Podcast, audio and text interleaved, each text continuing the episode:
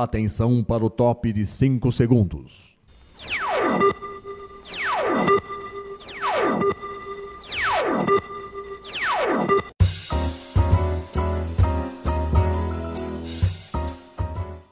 Está no ar o programa Making Off. Os segredos e os bastidores do mundo da publicidade e da propaganda. A apresentação de Regina Antonelli.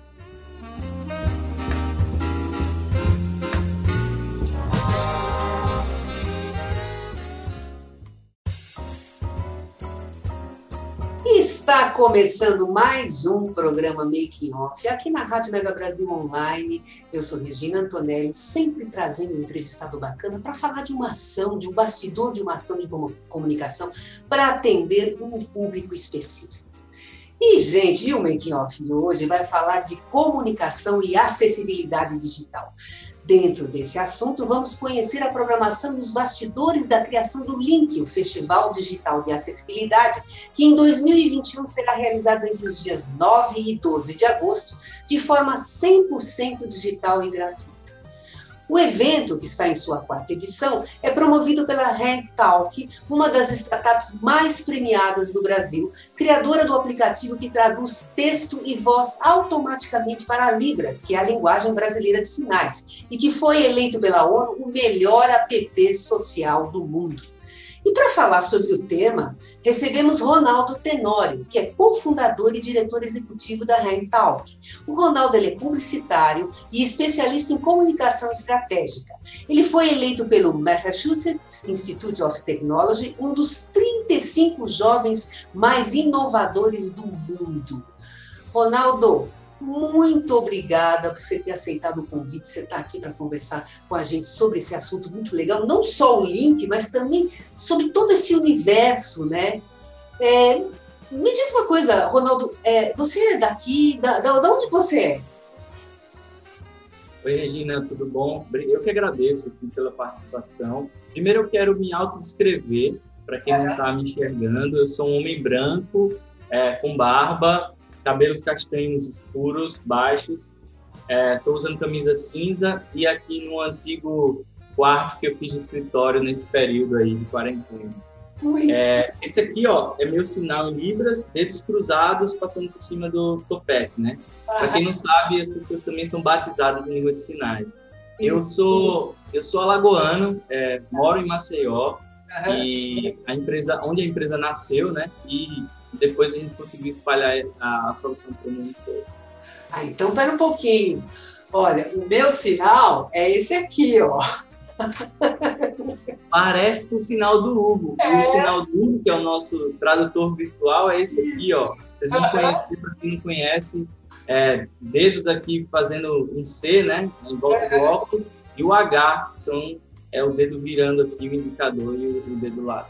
Então, é, é muito legal assim conhecer sobre esse universo, né, onde a gente muitas vezes não enxerga a, a deficiência né, pelo fato das pessoas comunicarem usando as mãos e a gente pela questão da oralidade ali. É, mas é um universo muito rico que a gente vai conversar um pouco mais agora. Ah, agora me diz uma coisa, como é que você entrou nesse universo? Por que, que você decidiu entrar nesse universo? Bom, é, essa é uma das primeiras perguntas que sempre me fazem.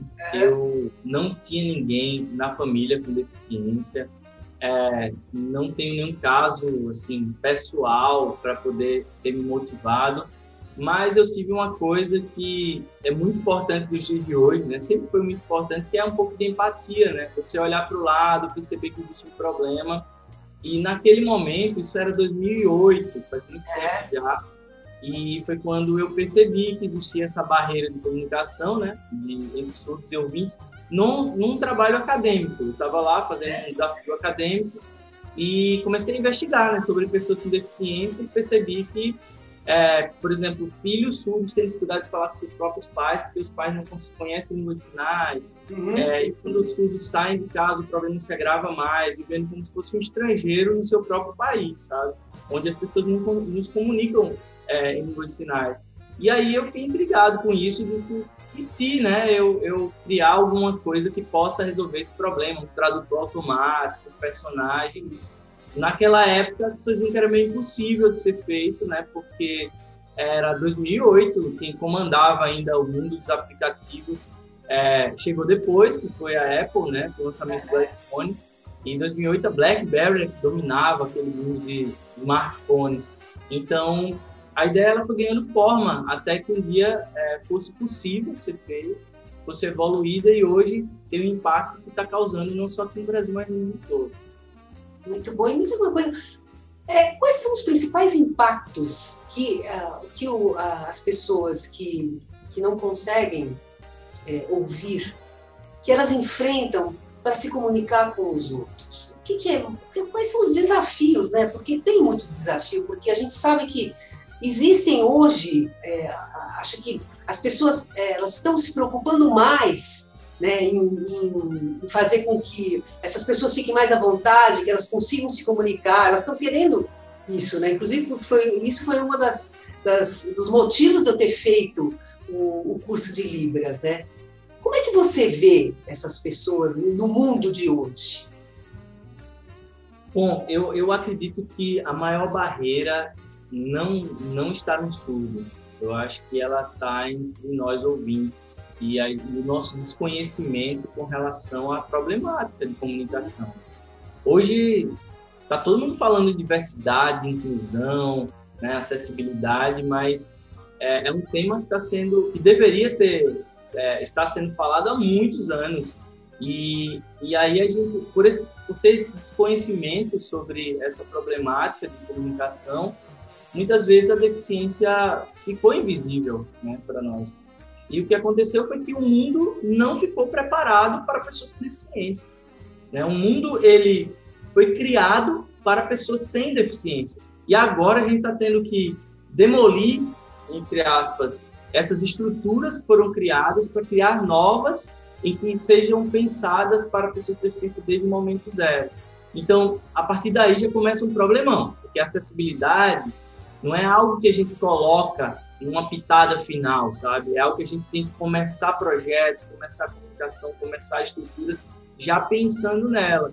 E daí é, leva-se anos para poder modificar tudo isso, Sim. né? Então, esse é o cenário que a gente está hoje, um cenário de transição, um cenário que a gente já está vendo iniciativas, a tecnologia vem evoluindo muito, está ajudando bastante para estreitar esses laços, mas eu acho que esse, esse é o grande ponto. Assim. A gente precisa entender que o mundo é para todos.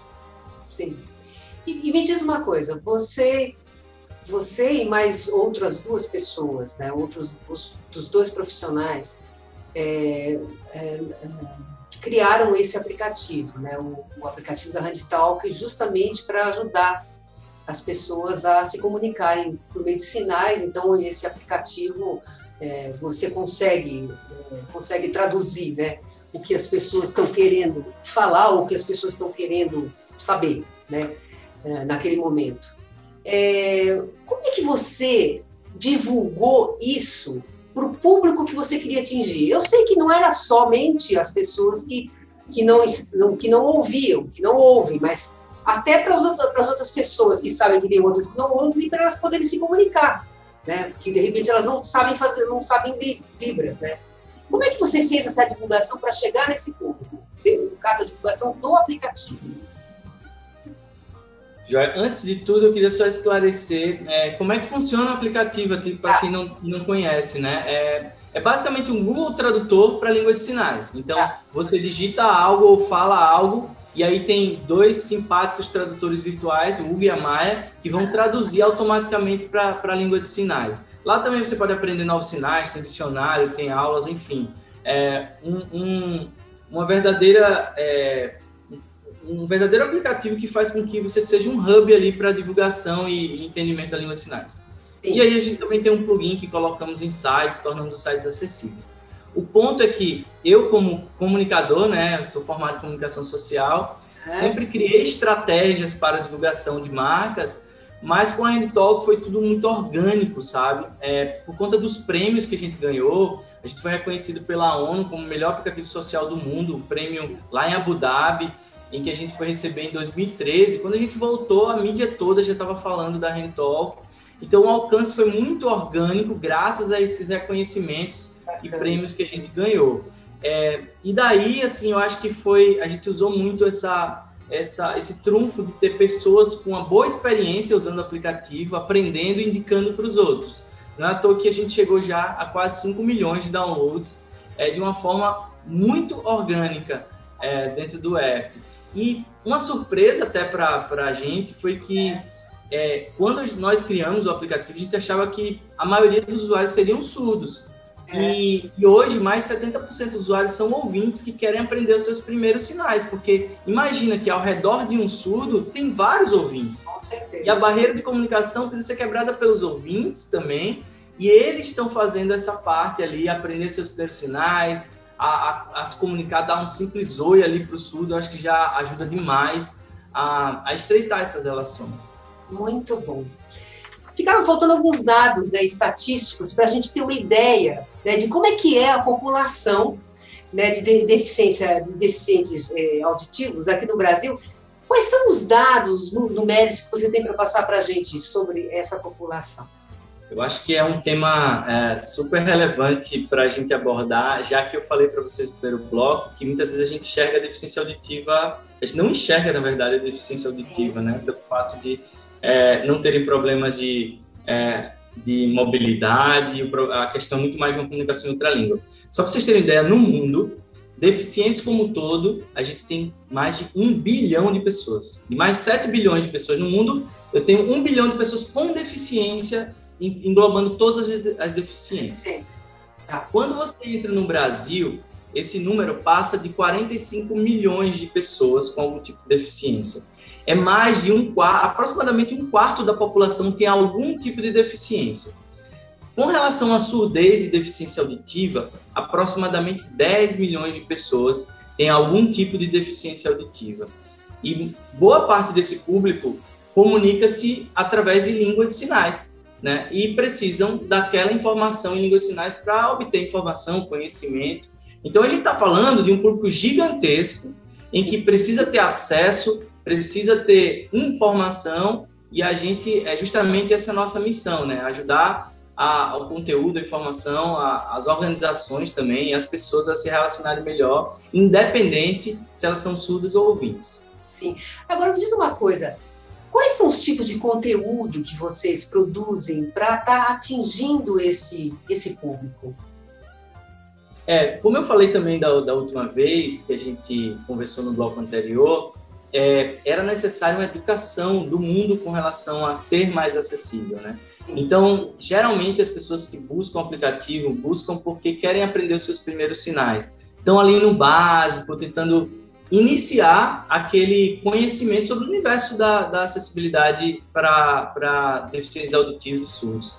Então, a gente tem um conteúdo bem legal é, nas redes sociais chamado Hugo Ensina é o Hugo, que é o nosso tradutor virtual, ensinando grupos de sinais é, relacionados para que vocês possam ir aprendendo aquele, aquela unidade da, da informação em língua de sinais, que é o sinal, né? Por exemplo, isso aqui é o sinal para casa, né? Então, é, esse aqui, C-A-S-A, né? É o casa, que é as mãos aqui fazendo um telhado da casa. E, e, as pessoas vão aprendendo aqueles sinais e evoluindo, e, e, o aplicativo passa a ser como se fosse um complemento. Então, nas redes sociais, a gente divulga muito essas informações. Esses vídeos todos do Ensina também estão dentro do aplicativo. Lá a gente também tem um dicionário temático, onde as pessoas vão lá consultar esses sinais. E, obviamente, as pessoas também vão lá no aplicativo para fazer traduções mais básicas. Então a ideia é que a gente seja talvez essa primeira primeiro contato, sabe, com a língua de sinais, para que as pessoas é, aprendam e, e, busquem cursos. Então essa esse é o canal que a gente tem, basicamente redes sociais ensinando os primeiros sinais. Muito bem. Aí, aí é o seguinte, vocês, tudo bem, fizeram toda essa produção de conteúdo e aí vocês criaram um evento para falar sobre acessibilidade, né? Que é o Link. É, como é que surgiu essa ideia de, de fazer esse evento?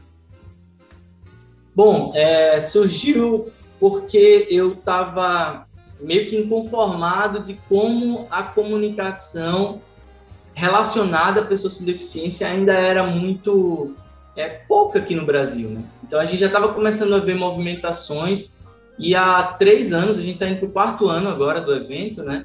É, a gente é, percebeu que faltava, faltava é, um evento nacional, né? Talvez até internacional. Ele começou nacional e, eu, e agora a gente já está ganhando novas proporções, trazendo gente de fora para falar também.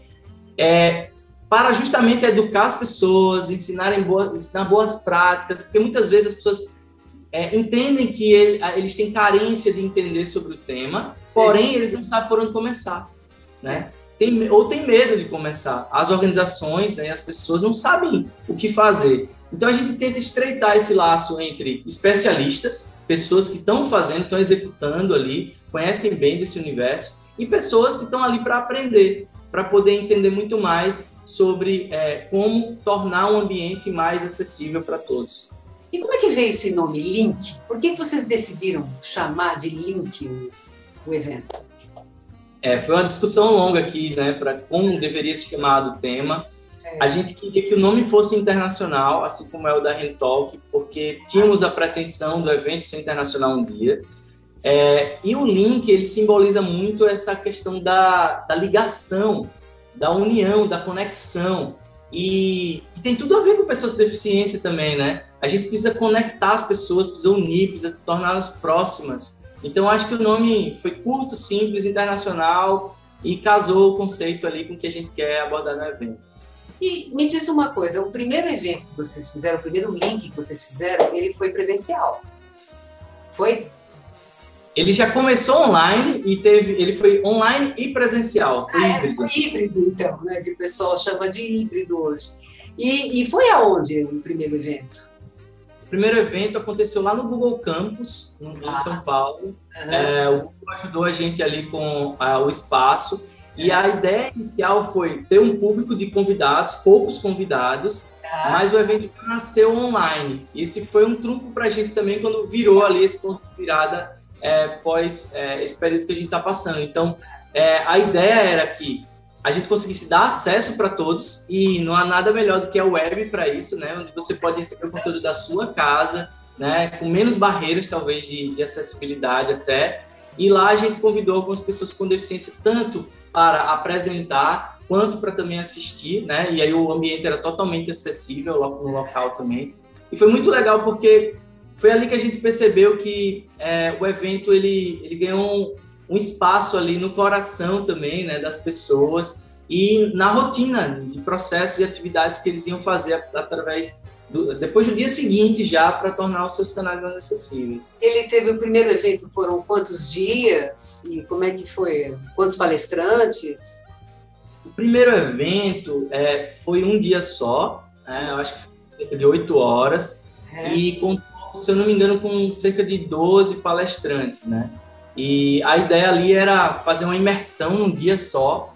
E, e o que a gente descobriu é que tinha tanto conteúdo para falar, tanta coisa, e que a gente precisava se aprofundar tanto que o evento precisava ganhar mais dias, né? Então foi onde a gente começou a, a repensar sobre é, qual seria a carga horária, né, ou a profundidade da informação que a gente ia passar. E vocês conseguiram patrocinadores naquela época, um primeiro evento? O primeiro evento sempre é mais difícil, né, da gente conseguir essas adesões, né? Vocês conseguiram?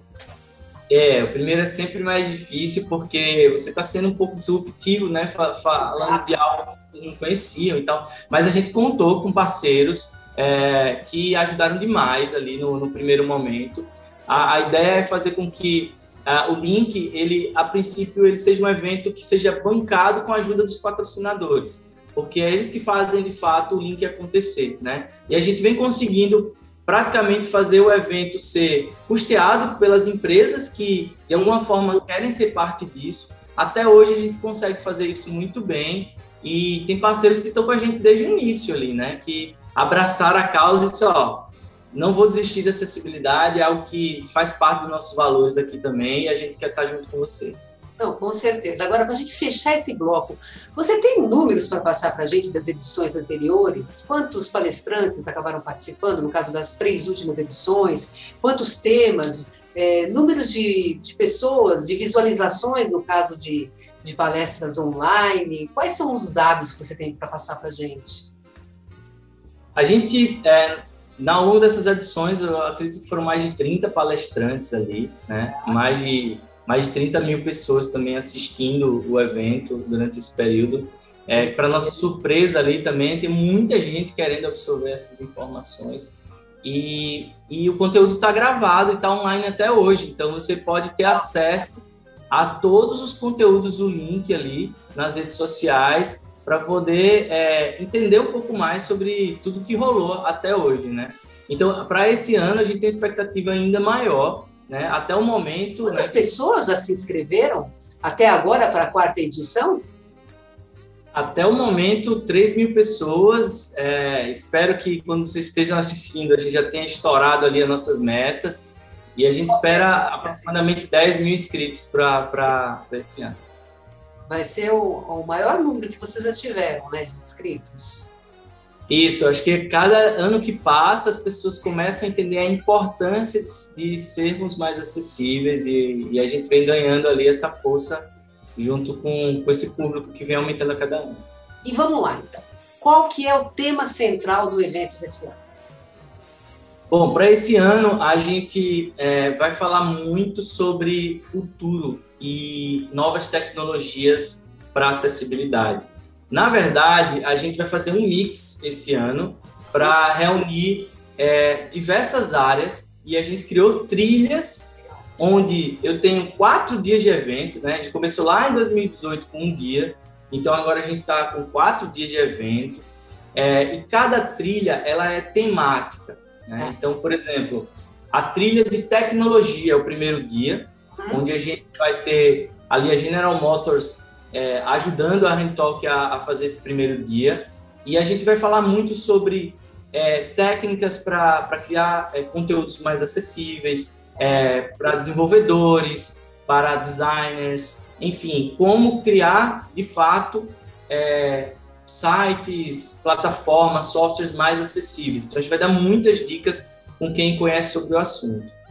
No segundo dia, a gente vai é, falar muito sobre comunicação e marketing. A Claro é a empresa que está nos, nos, ajudando ali a, a realizar esse segundo dia, é, sendo a madrinha ali do, do segundo dia. E nesse momento a gente vai falar muito, a gente quer se aprofundar sobre como ter comunicação mais acessível, né? Como ter boas práticas de acessibilidade, não só para surdos, tá? Mas para cegos, aquele famoso para cego ver, como é que a gente usa, como é que faz descrição das imagens, como é que a gente pode criar personas para que é, de pessoas com deficiência para que sejam nossos clientes e a gente consiga ter uma relação fluida com elas e por aí vai. No terceiro dia, a gente vai falar sobre gente e diversidade. Então, é onde a gente vai falar muito sobre pessoas com deficiência dentro das empresas também, né? E como a gente é, consegue criar recrutamentos mais acessíveis, como que a gente consegue lidar com até comunicação interna com pessoas com deficiência dentro das empresas e a companhia de estágios, que é a nossa grande parceira, também tem um, um plugin no, no, lá no site deles, vai nos ajudar a realizar esse dia. E por último, né, a gente vai falar no quarto dia sobre futuro. Então, vai resumir meio que tudo e levar para o tema de futuro. É, esse, esse dia ele é ele tem a, a ajuda da Mondelez que vai nos vai colaborar ali para para poder colocar esse dia em prática. E é lá onde a gente vai trazer é, como a gente pensa, como a gente imagina que, tá, que vai ser o futuro da acessibilidade nos próximos anos e o que é que está sendo feito hoje para esse futuro, né? Com inteligência artificial, com tecnologias assistivas, enfim, misturando ali tudo que há de melhor, de recursos tecnológicos, com é, as deficiências que a gente tem hoje, como a gente vai contribuir para o futuro muito mais acessível, com menos barreira, em que pessoas com deficiência possam, de fato, ter um consumo pleno das informações, um acesso pleno, assim como pessoas sem deficiência têm hoje. Por dia, quantas horas são de palestras? Aproximadamente quatro, cinco horas por dia. Né? A gente resolveu é, pegar ali meio período, porque é uma forma das pessoas conseguirem fazer uma boa imersão, né? É, entenderem de ponta a ponta ali conteúdo sobre aquele tema mas não ficar um dia extremamente cansativo e longo. Então a gente preferiu compactar em meio período, mas se aprofundar demais em cada área dessa. E os palestrantes, eles vão estar ao vivo o tempo todo ou vocês fizeram, vão fazer algumas gravações? Algumas palestras são gravadas, né? É, algumas precisam de recursos adicionais também ali, palestras internacionais, enfim. E, e outras são ao vivo, sim. Então a gente vai fazer um mix esse ano, fazer um teste ali, né? Para que o evento seja mais fluido aí é, para esse ano, porque é uma grade muito maior do que dos anos anteriores, né? Então a gente estava querendo que tudo saísse perfeitinho. Então esse ano a gente está testando também um modelo híbrido ali de gravação e ao vivo. E outras tecnologias vocês vão estar usando aí para fazer esse evento? Tem alguma outra tecnologia? Ah, com relação a tecnologias assistivas, a gente está usando é, ferramentas para audiodescrição, né? Então vai ter audiodescrição para quem é cego, vai estar tá lá uma pessoa narrando ali o que está acontecendo no ambiente. A gente tem também as legendas, né? O closed caption, né? As legendas ali para pessoas é, que têm alguma deficiência auditiva, mas conseguem ler, ou até estão colocando no mudo lá, mas estão lendo o conteúdo. É, intérprete de Libras também, né? Então, o, o, o, o, o evento vai contar com todos os recursos tecnológicos possíveis e humanos também, obviamente, para que ele seja muito acessível. Né? Então, é, convido até vocês ali a se inscreverem no link. Já me inscrevi, tá? Só para você saber, eu já me inscrevi. E o mais legal, assim, eu acho que é, é o pós-link, sabe? Porque você absorve tanto conteúdo legal, tanta coisa boa, que eu, eu falo que o mais importante não é, é absorver informação, mas é o que você vai fazer depois de absorver. É o primeiro passo, né? O próximo passo que você vai dar. Então o link ele, ele dá essa chacoalhada assim nas pessoas para que a gente pense assim, cara, eu posso fazer minha parte por um mundo mais acessível. Então vou começar hoje. Não, não, com certeza. Com certeza é isso mesmo. E me diz uma coisa, você falou da Mondelez, que é uma patrocinadora, claro, que é uma outra patrocinadora, a, a General Motors. General Motors, que é uma outra. Tem mais alguém patrocinando? E a companhia de estágio, que são os patrocinadores ali que estão patrocinando as trilhas, né? É. E além desses patrocinadores, a gente também conta com outros patrocinadores que estão ajudando ali no evento como um todo, né? Então, por exemplo, empresas como a, a Cato e a Clear Sale também estão ajudando ali a, a realizar o evento.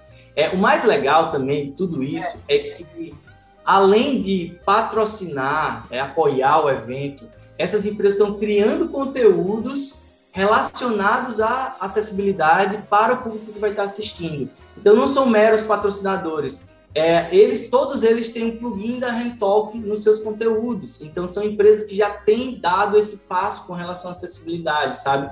Tem umas que vão lançar iniciativas lá dentro que a gente vai conhecer, é, empresas que vão ensinar a gente a recrutar melhor, sobre, sobre pessoas com deficiência e diversidade. É, enfim, é, eles não são meros patrocinadores, mas parte do conteúdo que a gente tem a passar para a turma. Que bacana, viu? Mas então vamos lá. Então, o evento, o Link, é, Link 2021, Festival Digital de Acessibilidade, ele vai acontecer entre os dias 9 e 12 de agosto né, de 2021. 100% online e gratuito. Quem quiser se inscrever, como é que faz? Quem quiser se inscrever é só acessar o site link, L-I-N-K, festival.me, M-E. Então, você acessando lá, tem lá um, um form de inscrição, onde você vai, vai preencher alguns dados simples e vai poder garantir a sua participação. Lembrando que é 100% gratuito. Então, é, a gente espera que as pessoas consigam se inscrever a tempo, consigam participar desse momento. Até quando que elas podem se inscrever? As inscrições são válidas até o dia do evento. Né? É. Então a gente está tá trabalhando ali para que as pessoas consigam se inscrever até o dia. O, o, legal de se inscrever antes é porque você também recebe alguns conteúdos por e-mail, né? Algumas dicas antes do evento para você começar até a criar as primeiras iniciativas de, de aprender alguns conteúdos. Então, eu, eu, eu, eu peço para que vocês se inscrevam a partir de agora, né? Para que não percam também esse conteúdo que vai ser compartilhado por lá. Muito bom. Olha, Ronaldo, muito obrigada. Um trabalho muito lindo isso. Isso tudo é muito lindo, tá? Eu agradeço a sua disposição de estar aqui para falar com a gente sobre esse tema, tá bom? Mas o making off está acabando. E eu tenho que passar alguns recados para o pessoal. Vamos lá, gente. O Making Off vai ao ar toda quinta-feira, às 10 horas da manhã, com reapresentações às sextas, às 2 da tarde e aos sábados, às 7 da noite. Isso na rádio. Para acessar www.radiomegabrasilonline.com.br. Nós também estamos no canal do YouTube. Entra lá no canal da Mega Brasil Comunicação, acessa toca o sininho, porque toda vez que tiver um programa novo, você vai ficar sabendo e você não vai querer perder. E nós também estamos no podcast do Spotify, quer dizer, não tem como você ouvir ou ver a gente, nós estamos em tudo quanto é lugar, não é isso? Então, gente, olha, um grande beijo para vocês. Ronaldo, tchau, viu? Muito obrigada. Tchau, tchau, até a próxima. Até a próxima.